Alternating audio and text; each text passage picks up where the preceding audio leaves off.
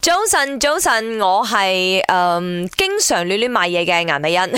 早晨，早晨，我真係好少買嘢嘅，林 德榮。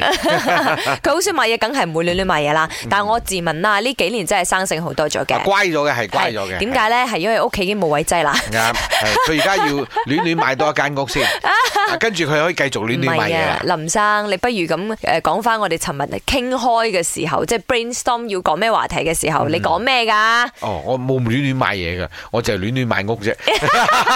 係賣到咧，佢老婆講：你唔好再亂亂買屋咗，老公太多多到唔知邊度打邊度啦，咁樣啊。冇啊，買晒咯，買得七七八八啦。係要係 要，咁易甩啦，即係甩手啊我講緊。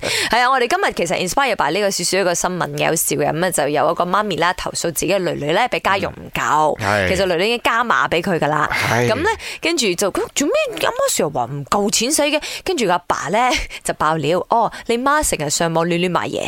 哦所以你俾幾多佢咧都唔夠，因為講真啊，係嗯女人好中意買林沈嘢嘅。當然，誒、女人都係為屋企嘅啫嘛。好多時候係嗯你買，你你唔係買俾自己一個喎，你係買俾全家嘅喎。 OK，老豆係嘛講到亂亂買咧係有佢原因 嘅，即係屋企明明有隻煲可以煲嘢噶啦，嗯佢可能就買多五六隻煲翻嚟。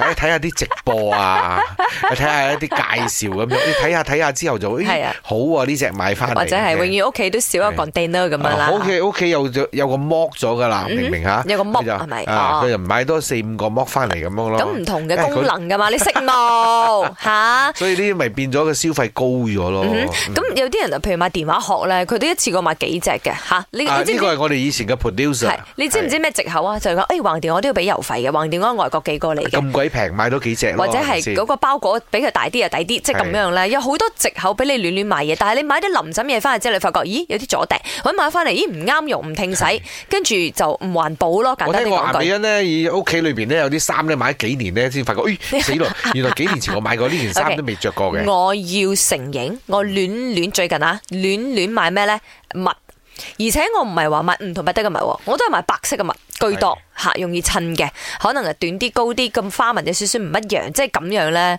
所以嗯，呢、個我要承認，我真係亂亂買襪啦，最近嚇前一排亂亂買咩床單，做咩事咧？奇怪喎呢啲嘢。之後即係你嗰排你會中意亂亂買啲嘢咯。所以今日問下大家，你又有冇特別鍾情於某啲嘢，而且你會一個唔小心失控買多咗買好多嘅？係吓，唔係買多咗，仲要係亂亂電啊！我哦耳環都係㗎，即係佢未必一定買到好名貴嗯哦，嗰你啲。個 Aki 係咪？啊，唔同款唔同款嗰啲啊，一大扎喺度，好誇張。